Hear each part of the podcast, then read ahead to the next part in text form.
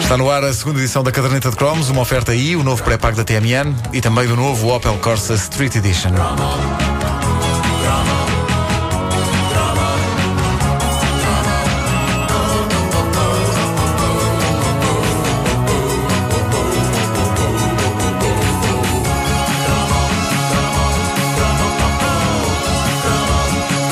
E agora, uma séria candidata a melhor coleção de cromos de todos os tempos. Muito importante para mim e na maneira como fez de mim um. Pronto, não digo um homem. Um homenzito.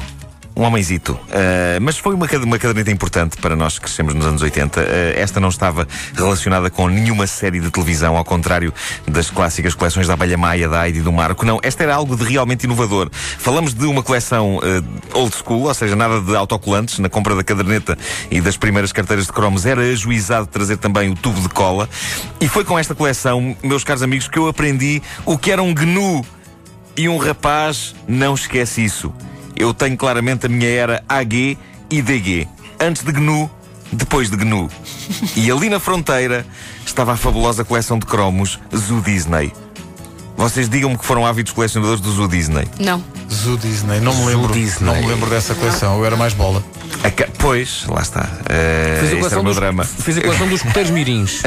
Dos livros? Dos aqueles livros que depois mirins. a, a lombada fazia uma Olha, imagem. fazia uma é? imagem. Miris vai ser o cromo amanhã. E vinha lá, a prateleira. coleção toda. E vinha, montavas a prateleira, ah, se não seja, ah, A encarnada. prateleira- A prateleira não É verdade, era uma, sabes? era uma prateleira de plástico. Sim. Pois é, e no é. final dava direito a um relógio. É pá, nunca cheguei lá. Nunca cheguei lá. Ah, o Zoo Disney ah, é uma coleção que foi feita por várias pessoas no, no Facebook da Caderneta de Cromos. Há, há já algumas pessoas que, que estão a recordar essa, essa coleção. A capa tinha o Pateta, Goofy para os mais snobs. Ah, o Pateta a ser agarrado junto a uma jaula de jardim zoológico por um macaco. O macaco estava a segurar-lhe no braço, sendo que, enquanto o Pateta era o Pateta, o macaco era mesmo fotorrealista. Parecia saído de um livro qualquer de biologia. E com essa simples ilustração da capa se resumia o espírito da coleção de cromos do Disney. Animais reais misturados com a bicharada da Disney.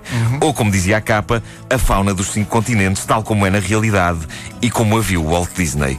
É um conceito vencedor e era daquelas, daquelas coisas que surgia numa altura, eu tinha 10 anos, em que um rapazito começa a querer mostrar que gosta de outras coisas que não apenas de bonecos da Disney. Por exemplo, foi nessa altura que eu comecei a ficar fã da Guerra das Estrelas, de séries como a Galáctica, enfim, um petisco começa a pensar: ah, isto é que é agora ratinhos e patos e bicharada fofa que fala. Isso é para bebés e para miúdas. Mas essa caderneta faz, faz a transição entre os dois mundos. No fundo é? faz a transição de- entre os dois mundos, só que tinha mesmo assim muita bicharada queridinha eh, e o que acontecia é que um rapaz ia à, tabacaria do bairro com os pais, deparava-se não só com aquelas revistas todas da editora Abril, aquelas edições espessas Disney especial, lembram-se, Eh, cada uma com um tema, os jornalistas, os namorados, pá, sim, sim, sim. eh, os manuais do escudeiro Mirim e acima de tudo depois uma coleção de cromos deste gabarito, o Disney, e lá voltava o nosso da do microfone. O nosso processo de passagem de petis a homem lá voltava um bocado à estaca zero, graças aos, aos animais fofinhos. Aquele pessoal da Disney sabia como nos agarrar, caramba. É claro que depois eu usava desculpas para justificar a compra disto. Eu lembro-me que no caso da coleção de cromos do Disney, a justificação tinha a ver com o facto de estar a entrar no ciclo preparatório e de começar a ter ciências da natureza como disciplina. E eu então dizia: esta coleção ainda me pode ser útil para os estudos. Ah, tão, bom essa, tão boa essa ligação Parvo. à, Mas não. À, à escola. Eh, Até para justificar junto dos pais. Não, preciso de mais Eu- carteirinhas, porque isto eu aprendo com isto. Então eu até arranjava essa justificação para ver o desaparecido em combate, para ficar a conhecer outras terras. Claro, Claro, claro. O Vietnã. Claro que sim. Bom, eh, eu, eu cá dentro sabia que queria aquilo porque tinha bicharada. E era da Disney. E era da Disvenda. Como já por várias vezes eu aqui referi, havia quase uma lei tácita que dizia que um petisco tinha obrigatoriamente de ter tudo o que saísse dessa mítica empresa de cromos sediada em Odivelas. Odivelas, terra de magia, onde os cromos nasciam nas árvores. Bom, a inovação do Zoo Disney começava nos cromos propriamente ditos. Em vez de serem um cromo normal, eram dobrados ao meio, como se fossem mini folhetos. E na primeira página do cromo estava um animal, tal como aparecia no universo Disney, e abrindo essa primeira página do cromo surgia uma imagem do mesmo animal, tal como ele é na realidade.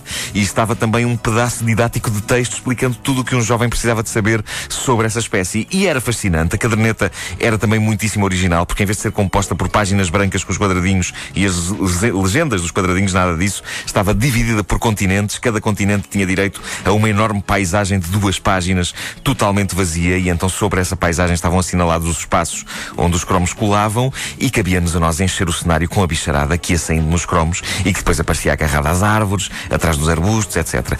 Zoo Disney era então uma edição da inevitável desvenda, corria o ano de 1981, nem era das coleções mais puxadas a nível da quantidade de cromos. A coleção completa tinha 136, o que é irrisório se pensarmos que a da Abelha Maia nos ia levando a todos à loucura com a sua quantidade insana de 400 cromos. Era, a da Abelha Maia. 400, 400 cromos.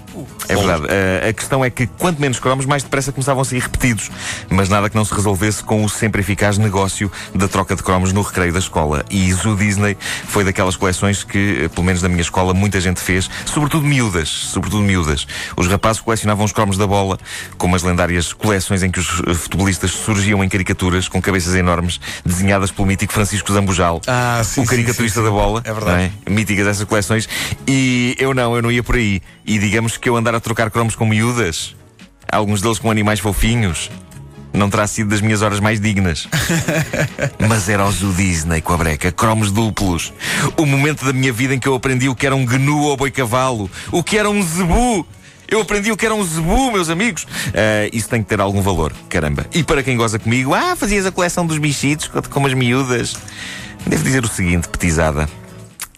Quando crescerdes. Isto era para ser sério. Sim, Ainda bem que tiraste a música. Do início, vai, vai. Quando crescerdes, ireis perceber que um homem, no momento de impressionar uma garota, muito mais brilhará e encantará a donzela dissertando sobre espécies animais dos cinco continentes do que sobre futebol. Dissertar sobre espécies animais dos cinco continentes revelará que sois sensíveis e, acima de tudo, e de refletir sobre o mais precioso ensinamento que vos posso dar.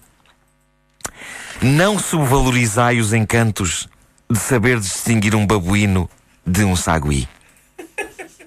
E é tudo.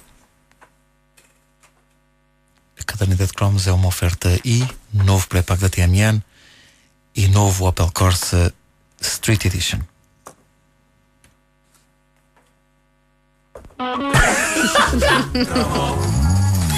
Achas que ficou o ensinamento? Ficou. Foi digno. Ficou o ensinamento? Ficou. Isto foi digno.